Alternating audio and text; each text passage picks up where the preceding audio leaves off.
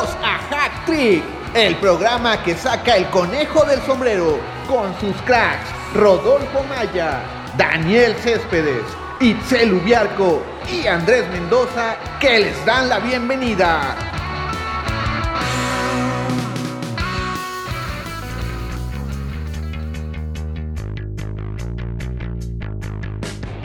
Hola, ¿cómo están amigos de Hat Trick? Yo soy Rodolfo Maya, estamos en un nuevo episodio.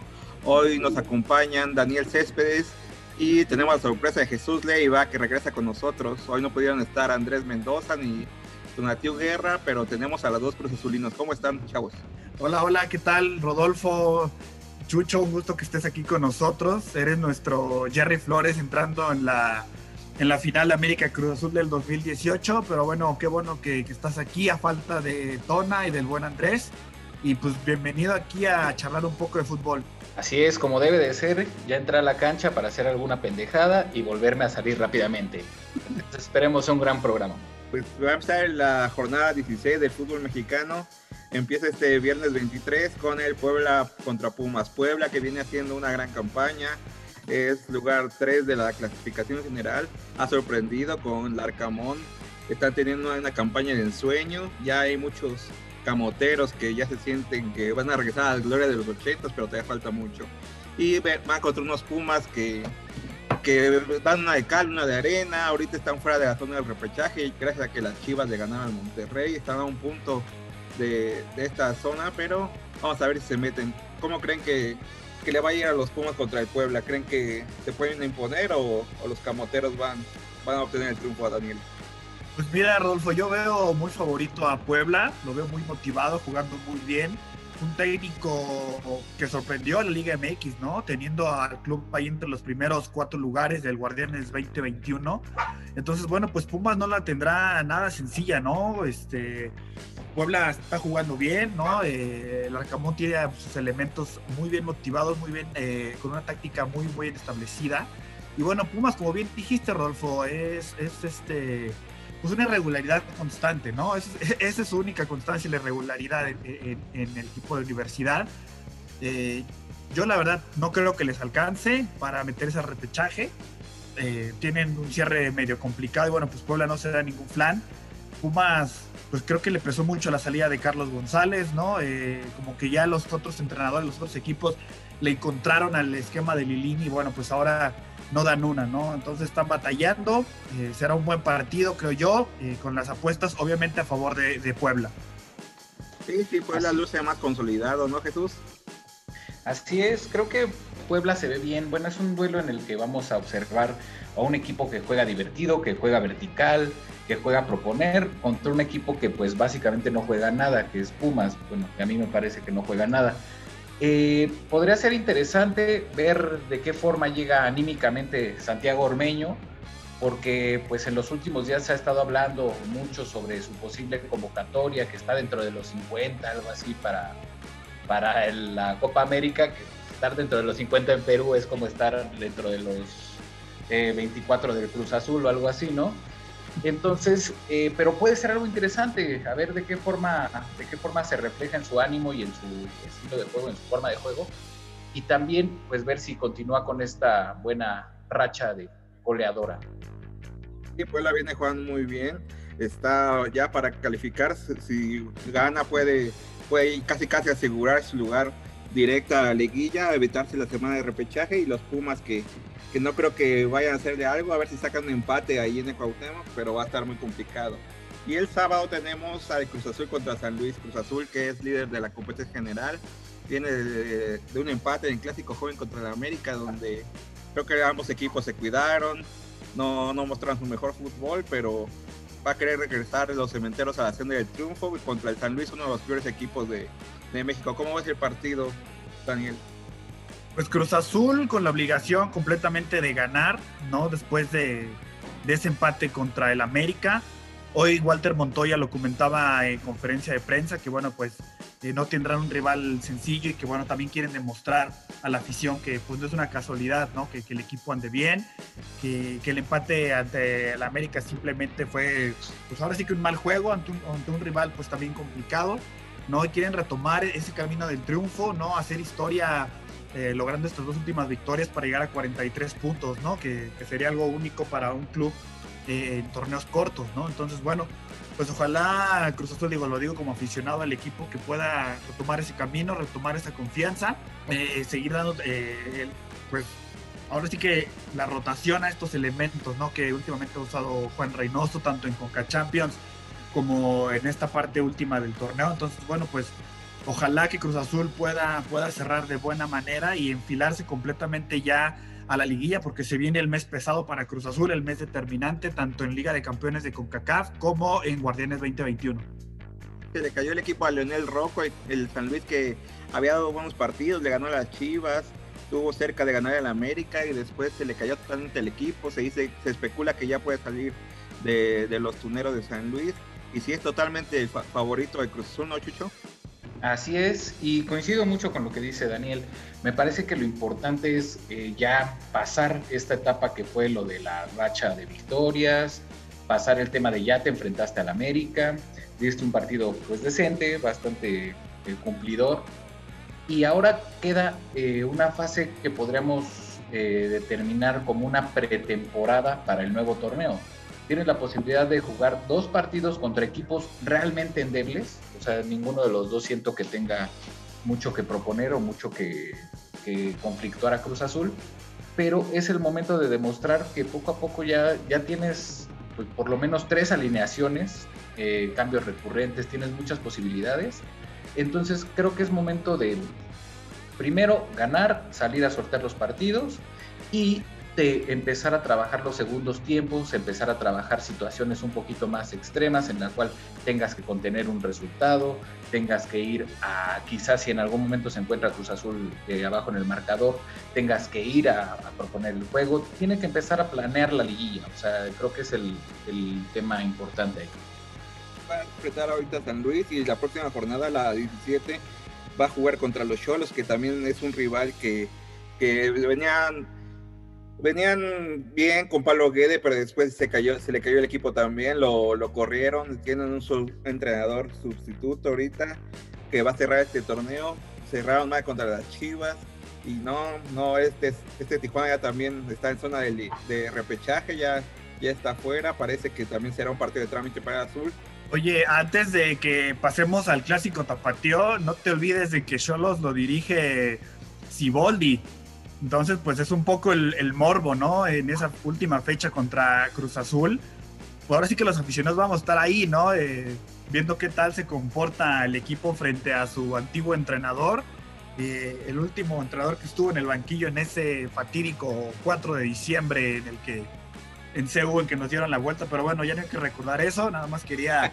Eh, esperemos, esperemos que el partido no termine con un grito de la concha de tu madre, Siboldi, ese tipo de cosas. No, o, que, o con cuatro goles en contra, ¿no? Por parte de Cholos hacia, hacia Cruz Azul, ¿no? Que sería ahora sí que no sería recordar cosas muy malas. Pero este sábado también tenemos dos clásicos, dos clásicos. Primero el Tapatío en el Estadio Jalisco, Atlas contra Chivas. El Guadalajara viene de dos victorias seguidas, primero contra Cholo, después dio la sorpresa contra Monterrey. No se esperaba que, tuviera este rendimiento el Guadalajara en este cierre, ya se metió a la zona de reclasificación en noveno lugar. El Atlas, que también venía bien, pero se creo que también con, Diego Coca no, no han tenido buenos resultados últimamente. Creo que es un clásico zapateo parejo, pero veo mejor al Guadalajara. ¿Cómo lo ven ustedes, Daniel? Yo creo que va a estar muy, va a estar bueno, porque Atlas viene jugando bien y Chivas, pues con estas dos victorias al hilo, levantó anímicamente, ¿no? Y en lo futbolístico, pues también en su último partido contra Rayados de, este miércoles, pues también creo que mostró buenas cosas, ¿no? Se combinó con, con situaciones que dejó de hacer eh, Rayados de Monterrey, pero bueno, no es culpa de, Guadalajara, ¿no? Guadalajara hizo su partido, eh, Guadalajara se agarró de, Alexis Vega en gran momento, ¿no? De, de Antuna ahí por la banda de Angulo también, ¿no? Entonces creo que, que Chivas está levantando en la parte importante del torneo, veremos si le alcanza. Creo que por estas razones es uno de los clásicos tapatíos pues, más atractivos de los últimos años, ¿no? Por lo que se juegan ambos. Entonces creo que, que, va a ser un muy buen juego. Ojalá no nos decepcione y no quede en un empate como fue el clásico joven en la jornada anterior. Han dado buenos partidos últimamente. Chivas es el que ha dominado, el que se ha impuesto al Atlas, que casi, casi siempre daba tumbos, ya llegaba a veces eliminado a estos, a estos torneos y Chivas aprovechaba para golearlos. Ahora creo que se, no se han invertido los papeles, pero sí Atlas llega en una buena posición, van arriba de las Chivas por tres puntos. Creo que sí hay buenos ingredientes, ¿no, Jesús? Eh, creo que es interesante ver un, un clásico tapatío en el cual el equipo con, comprometido, que siempre lo es, pero a final de cuentas ahora en cuestión estadística y numérica sean las Chivas, porque a final de cuentas Atlas pues prácticamente está, me parece, a cinco puntos del lugar 13, que son Pumas, entonces prácticamente está calificado a repesca. Para Atlas es bueno calificar en el lugar que sea. Entonces, eh, pues a final de cuentas la presión viene para las Chivas, vienen levantando, vienen empezando a jugar un poquito bien. A lo mejor tienen la estrategia del Tigres, ¿no? Y nos dejaron ir 10 jornadas infumables de las Chivas y ahora ya agarraron fuerza y van por el campeonato, supongo yo. Pero creo que va a ser un buen partido, creo que es esencial para las Chivas lograr el triunfo. Y en dado caso de que no lo hagan, me parece que sí sería un, un, ahí un clavito al ataúd de las Chivas. ¿eh? Al contrario de lo que pasaría con Atlas. Con Atlas creo que en realidad si pierde no pasa absolutamente nada. Sería complicado para Chivas perder esto, creo que tiene los elementos, como decía Daniel, hay varios jugadores en buen momento, Alexis Vega por fin anotó en contra Tijuana, hizo lo mismo contra Monterrey, le dio la victoria a las Chivas en los últimos minutos. El que no ha andado también es JJ Macías, que después del preolímpico se ha caído un poco. Oriana Antuna, que había sido criticado, creo que dio un muy buen partido contra Monterrey, fue el que le daba la salida, el que agarraba todos los balones largos pero no, no pudo influir en el marcador, pero ha tenido un buen desempeño. Veremos, esperemos que, que haya un buen clásico tapatío. Y el sábado también tendremos el clásico regio. Monterrey Tigres. Monterrey que viene de dos derrotas seguidas, primero contra Pachuca, luego contra Cholos. Tigres viene de un empate insulso contra los Pumas. Pero estos clásicos regios también se ponen buenos, no importa a la vez cómo lleguen, sino cómo vayan a estar. Creo se espera un partido intenso. Se, dice que el Tuca Ferretti no va a renovar, creo que sería un factor importante también a considerar. Eh, Javier Aguirre, que está castigado, vamos a ver si ya puede estar en la banca. Se vienen buenos partidos y Daniel, que ya tiene corazón tigre, que nos comente un poquito de esto. Bueno, más que corazón, obviamente, por razones, por razones familiares, tengo que apoyar ese, ese lado amarillo en mí, ¿no? Eh, pues sí veo, veo un clásico también pues con los ingredientes necesarios, ¿no? Para que, para que sea, sea un buen partido. Rayados, pues a consolidar un poco el proyecto de Aguirre, ¿no? Y meterlo a la liguilla, asegurar ese, esa, estar entre los primeros cuatro, porque Santos está ahí encima, ¿no? Entonces, bueno, Rayados ha dejado ir puntos importantes que, justamente condicionan su lugar entre los cuatro primeros, ¿no? Los cuatro primeros de, de la liguilla. Y bueno, Tigres, pues también, ¿no? Con todo este ruido fuera de que si se va Tuca, que si llega Miguel Herrera, que todo el ruido que hay, bueno, pues también, ¿no? Y pues con la obligación también de ganar y meterse al repechaje. Entonces, bueno, pues creo que llegan pues en, similitud de condiciones, creo yo. La verdad es que no veo tampoco a Rayados tan, tan superior y, y Tigres tan, tan abajo, pues no, la verdad es que llegan en igualdad de condiciones, creo que será un buen juego. Ambos, ambos eh, mantienen pues una gran lucha, ¿no? Por, por sus lugares en, lo que sería la liguilla de repechaje, ¿no? El Guardianes 2021, así que bueno, pues también espero que sea un buen encuentro, ¿no? Que esté a la altura de lo que han sido los clásicos regios, ¿no? Como fue en su momento la primera final, ¿no? En 2017. Sí, Tigres está ahorita en el repechaje, no sé ni siquiera estamos los primeros ocho, pero, pero va a querer cerrar fuerte, va a querer una victoria contra Rayados te espera un buen partido, ¿no, Jesús? Sí, sobre todo, o sea, siempre la forma en la que lleguen Tigres y Rayados llegan y dan un buen partido a final de cuentas. El, tema aquí me parece que es la inestabilidad de Tigres y que viene reflejada desde el semestre pasado, ni siquiera desde la eliminación contra Cruz Azul, viene reflejada desde la forma en, la en que calificó. Recuerdo por ahí un último partido contra Juárez en el que perdió una ventaja de una manera ridícula, una cosa por el estilo Después, eh, la verdad, en la, en la liguilla Cruz Azul le dio un baile, le dio un paseo terrible en el primer partido, en el segundo partido contuvo en todo momento y no tuvo ningún problema. Eh, llega el Mundial de Clubes, todo se tapa pues porque al final de cuentas el envión que genera el ir a, a, jugar este torneo, pues a final de cuentas los, los jugadores se, se motivan y se genera una buena dinámica pero me parece que todo vuelve a caer. Eh, no sé, alguna cosa escuché sobre que Tuca Ferretti está enfermo, una cosa por el estilo. Se le, se le ve cansado, ya se empieza a notar la vejez.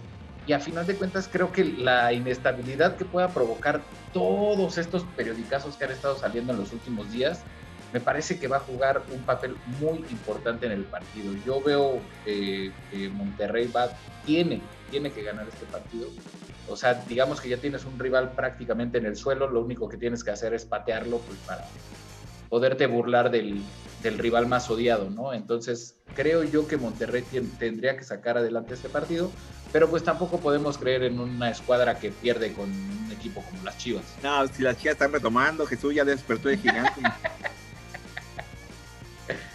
además, si Rayados, si, si, si gana Rayados, pues también complica bastante el pase de Tigres, ¿no? Entonces, pues obviamente tienen esa motivación, ¿no? De que si le ganan, pues lo dejan afuera de la fiesta grande desde los 12 ya que entran a, esa mal llamada ya fiesta grande, ¿no? El proyecto de Tigres se acabó desde hace... El proyecto de Tigres se acabó desde hace tiempo, ¿eh? Bueno, e, eso me acuerdo que lo platicamos antes de empezar la liguilla anterior. Y yo creo, al igual que mi compañero Andrés, que el día de hoy no está aquí, que el proyecto de Tigres ya terminó. Y aquí es, tienen que empezar el proceso de reestructuración porque a final de cuentas a Tuca ya no le queda muchos años más como, como entrenador. Y si no es que ya se va a retirar o jubilar al terminar con Tigres. Y a final de cuentas los jugadores como Guiñac, como Nahuel y como Pizarro van a terminar emigrando a su último mejor contrato. Ellos en su mejor plan sería con Tigres, pero realmente creo que no va a suceder de esa manera. No sé, Guiñac dice que se quiere retirar con Tigres, ¿no? Que es su ilusión y que después quiere ser directivo, presidente, entrenador, lo que le den a él. El francés va a estar contento que él se siente mexicano, que se quiere quedar a vivir en Monterrey, que no va a regresar a Francia. Pero vamos a ver qué es lo que pasa. Se especula que Miguel Herrera podrá llegar ahí. Creo que sería importante un técnico como, como el Piojo, que hizo grandes cosas con el América. No sabemos si lo pueda replicar con Tigres, pero creo que sí sería un envío anímico para la afición regiomontana. Vamos a, ver qué, es lo que pasa, si, si se cae el Tuca o, llega Miguel Herrera, pero creo que va a estar bueno esto que va a pasar fuera de las canchas en, Monterrey. Fíjate que, el tema de Miguel Herrera, pues es un poco complicado ahí en, Tigres. Siento que, bueno, además ya se ha informado que, que tiene muchas, muchas condiciones para llegar ahí. Una de ellas, que fue lo que leí hoy en medios, fue la de que tendrían que sustituir a todo su cuerpo técnico. Eh, Miguel Herrera estaba acostumbrado a trabajar con, con su familia eh, eh, en el Club América, que fue lo que al final desató todo este rompimiento con el vestidor, con la directiva, ¿no? Todo este maltrato que se, se dio en su última gestión ahí con, con los azulcremas.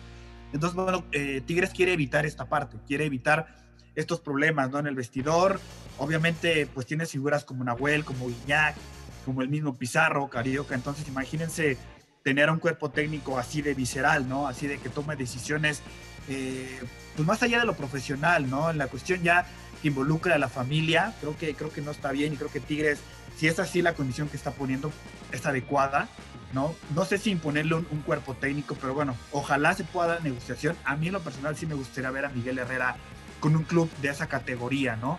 Yo creo que los aficionados de Tigres también pues necesitan un cambio, ya después de 10 años de un entrenador que les dio todo, jugadores que ya dieron todo y que ya duda más este proyecto, como bien decías, Chucho, creo que sí es hora, ¿no? De, de, renovar esos ánimos. Rayados lo ha hecho y hay Tigres, creo que lo tiene, lo tiene pendiente, ¿no? Renovar una figura en la saga central, a lo mejor un delantero, ¿no?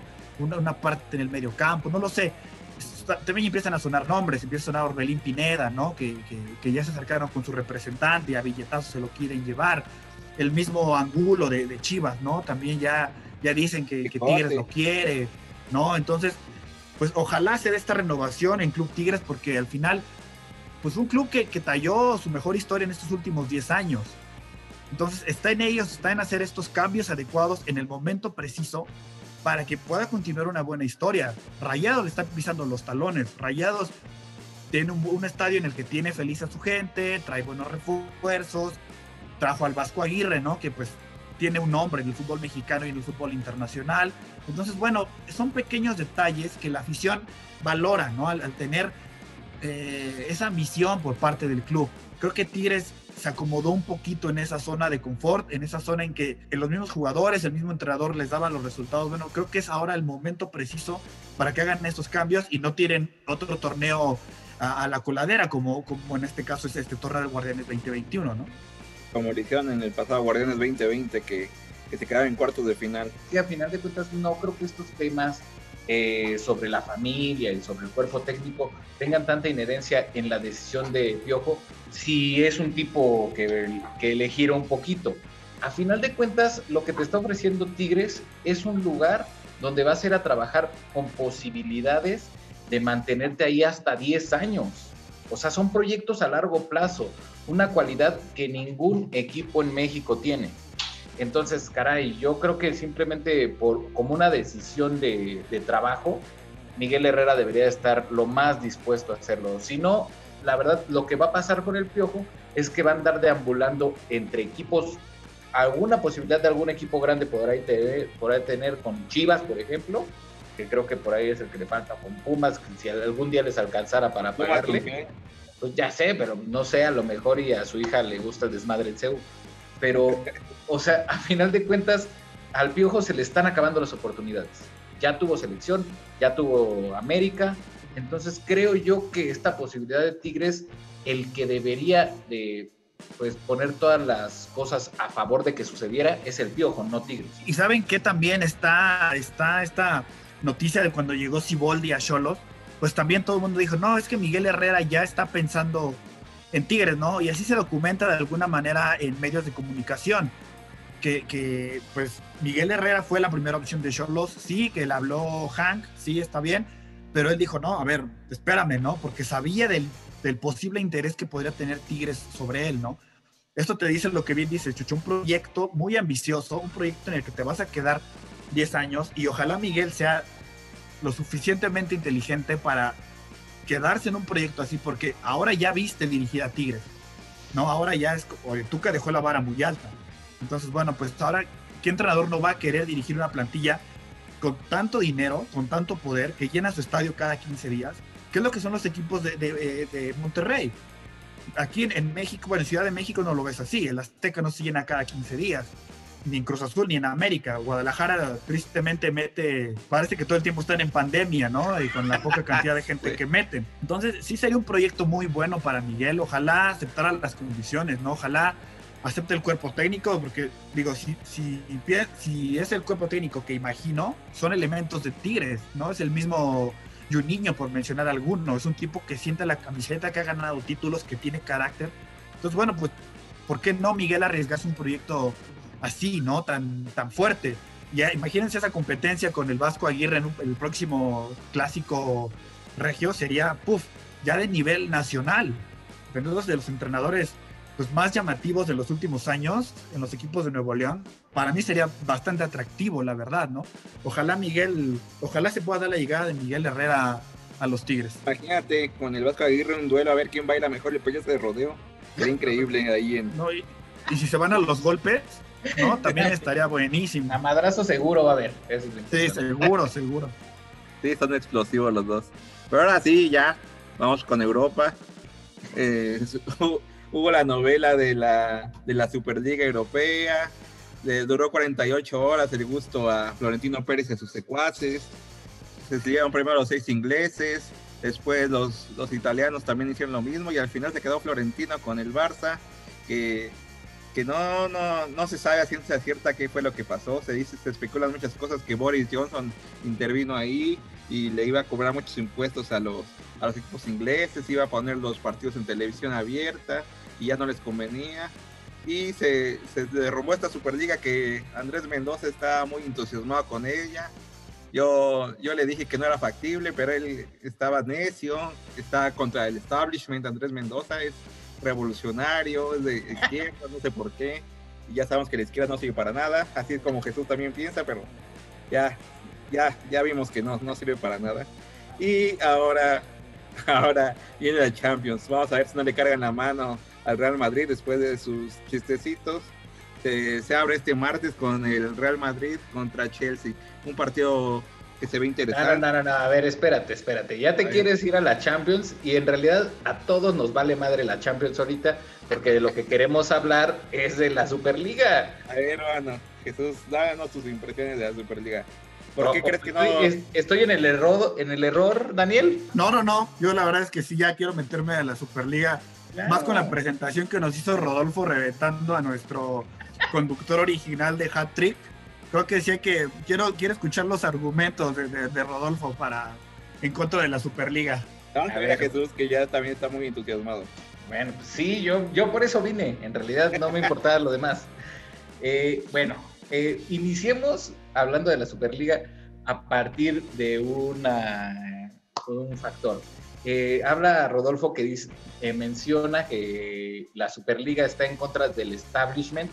Por favor, el Real Madrid generó la Superliga. No hay nada más de derecha que el Real Madrid. Es el puto equipo de Franco, Rodolfo Maya. No digas tonterías. No, diga, Andrés Mendoza está en contra del establishment. No, entonces, no, no, no. Aquí no es un duelo de revolucionarios contra, contra eh, conservadores.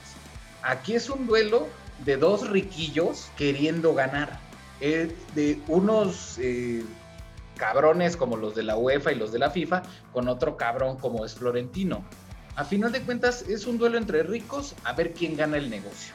Que a mí me parece demasiado raro los ricos no son ricos por de casualidad, los ricos son ricos porque se ponen de acuerdo muy bien entre ellos para todos ganar dinero. Entonces, a mí me parece muy raro la forma en la que liberaron la Superliga con esta posibilidad que no durara ni 48 horas, la forma en la que se humilló a Florentino se me hace demasiado raro. O sea, no, no lo entiendo, no, no le encuentro algún tipo de coherencia a lo mejor fue un asunto para tronar al Real Madrid de esta manera, del resto de los equipos, a lo mejor fue un asunto orquestado directamente entre la FIFA y Florentino, no sé. Yo creo que lo que podría terminar pasando es que el, se jodan a la Europa League. Me, suena con sentido, ¿eh? Que lo que pase es que... porque ya también se está hablando de que va a haber otra copa de, de los perdedores. Que... ¿Cuál es? si ya de por sí estaba la copa de la Europa League, Dicen que ahora van a hacer una tercera copa que, que llamarían a los sextos, a partir del sexto al noveno lugar de cada liga, para que también darle más oportunidad a las ligas como la eslovena, la de Pero que, que, no, que no te mientan diciendo que es un tema de inclusión. Ah, es un tema de que pues vas a ganar más dinero porque ah, pues, hasta los equipos chicos tienen poder, posibilidad de ganar. Sí, aquí todo, todo lo mueve el dinero y más en, en Europa que creo que también es, esto lo buscaba más Florentino Pérez porque también el Real Madrid está en crisis, así como el Barcelona, que es el único que lo terminó apoyando. Los dos equipos han perdido muchísimo dinero por la pandemia. El Real Madrid también se endeudó de más con la renovación del Santiago Bernabéu y los dos querían más dinero, más dinero. Ahora la FIFA vamos y la UEFA vamos a ver qué es lo que hacen con ellos. De Alexander Seferín, que es el presidente de la UEFA, había dicho que podía haber castigos, sanciones al final parece que corrieron al, corrieron al presidente del Manchester United, dicen que también van a correr al de la Juventus, y, pero sí, sí estaba medio rara la cosa, ¿no, Daniel? Sí, sí, sí, sí, ahí coincido mucho con ustedes, estuvo muy extraño. ¿Cómo te atreves a lanzar un proyecto tan grande como este y a las 48 horas que ya no exista? Es, es híjole, es único. La verdad es que muy, muy raro. Incluso ya se vendían, se estaban vendiendo los derechos televisivos de la, de la Superliga te quiere decir que ya tenían muy avanzado este proyecto, ¿no? O sea, toda la organización ya la tenían hecha y que de repente todos se echaran para atrás.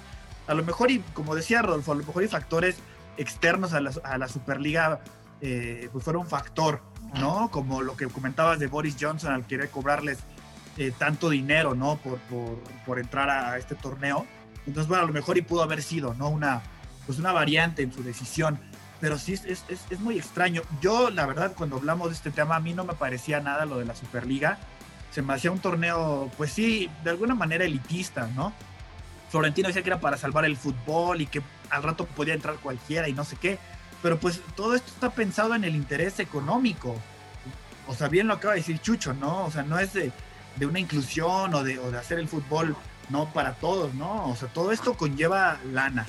todos los torneos que se juegan ameritan lana, aunque sea con CACAF, aunque sea la región que quieras, involucra dinero, ¿no? Entonces, bueno, querían otra manera de, de meter dinero a sus arcas, pues por lo del COVID. Les afectó bastante a todos los clubes y claro, pues quieren reforzarse con grandes figuras. Obvio no les va a alcanzar al Real Madrid, no le va a alcanzar para fichar a, a Kylian Mbappé y además terminar la renovación del Santiago Bernabéu. Entonces, bueno, pues hay la necesidad, ¿no? El Barcelona le urge armar un buen proyecto con, con Laporta, ¿no? Y, con Kuman y, ve, y convencer a Messi, traerle jugadores, eso implica dinero. Y bueno, si nos vamos en cada caso de cada equipo, pues vamos a llegar a lo mismo, vamos a encontrarle lo, las mismas necesidades de reforzar, de estadio, de lo que quieras. ¿Por qué? Pues porque no tuvieron ingresos un año, porque no tuvieron la gente en el estadio, porque no vendieron la misma cantidad de camisetas, lo que quieran. Todo el problema es, es económico y bueno, a mí me agrada que se haya echado abajo esta, esta Superliga. Creo que me gusta el fútbol europeo como está. Creo que lo hace competitivo, lo hace atractivo. Florentino dice que el modelo ya no sirve. Yo creo que sí sirve.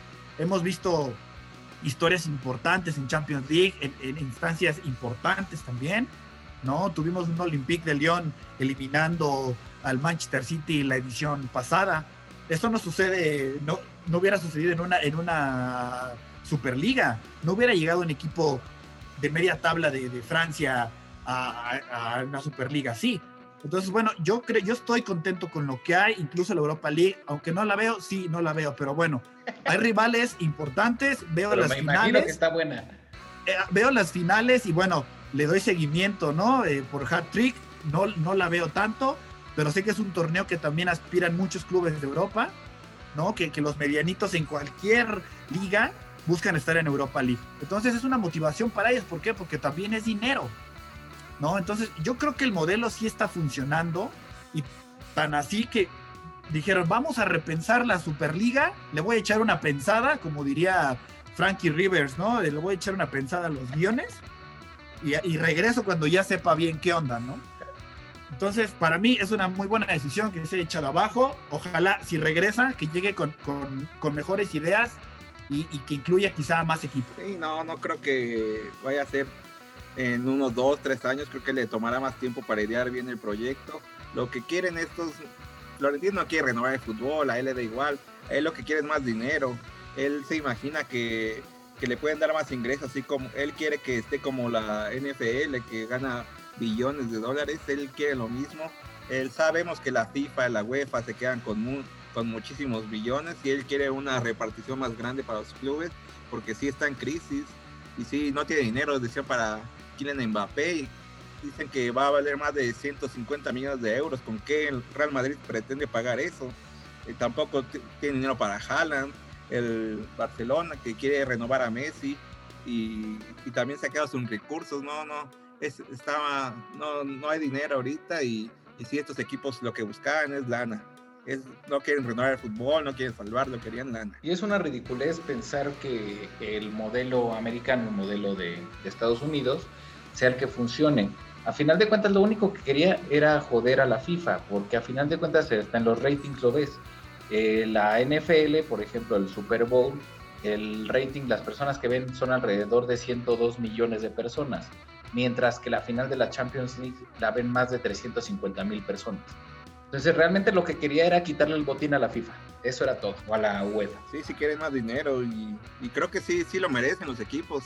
Y más creo que los deben apoyar ahora en, esto, en esta época de pandemia, que, se decía también que, que, no se sabía cómo el, el Borussia Dortmund podría quedarse con sus figuras. Y ya estaban pidiendo, pensando en vender a Haaland, a Sancho, a Giovanni Reina, porque no generaron dinero un año, las entradas también son importantes para algunos clubes y no, no las tuvieron. Vamos a ver si la UEFA, cómo, qué es lo que hace, si le da más dinero a, a estos clubes o, o, cómo los trata de apoyarlos a, estas, a esta, esta pandemia, ¿no? Y también Pero pues también no, no, no podemos creer que las entradas tengan que ser tan importantes para los clubes. Imagínate, si no Chivas, ahorita, bueno, tendría como cinco años muriéndose de hambre. Entonces hay muchas formas de comercialización también. Sí, sí, los derechos de televisión también. Y sí, mucha gente criticó esto, pero, pero ya se terminó. duró menos de 48 horas. Vamos a ver qué repercusiones hay, porque a este modelo no se quisieron subir a los clubes alemanes, en el Bayern Múnich, en el Borussia Dortmund apoyó, el Paris Saint Germain, que, que bueno, ahí tienen para tirar el dinero, ahí, ahí tampoco lo quiso apoyar. Se dice que ahora se van a apoyar mucho en Qatar y en el Manchester City, que también son los dueños de Abu Dhabi, que son los dueños de ahí, que también tienen para tirar el dinero para arriba. Entonces, sí está medio raro, pero sí ya, ya se acabó la Superliga, se va a quedar esto. Y sí puede influir, creo que el Real Madrid le van a cargar la mano en la Champions League. Podría ser que el Chelsea le marque dos penales a favor ahí de manera rara, pero, pero ¿tú por qué no crees así, Chucho? Yo no creo que pase, porque la FIFA busca dinero, la UEFA busca dinero. Entonces, ¿qué vende más? El partido que más vendería es el de eh, ¿cómo se llama? Real Madrid contra PSG. O sea, eh, por mucho que yo quiera chingar a alguien, si joderlo implica ganar menos dinero, no lo voy a hacer. Entonces, yo no creo que vaya a haber ninguna repercusión. Recordemos quién es el Real Madrid. Una, una fase final de Champions League sin el Real Madrid no tiene sentido. una... Ha quedado fuera en varias veces. No, no, no, pero, no llegó, creo que ni a cuartos de final a lo que voy es que la final, la final en realidad, eh, siempre tienes que buscar la final esperada. Es como en la Copa de Oro, ¿no?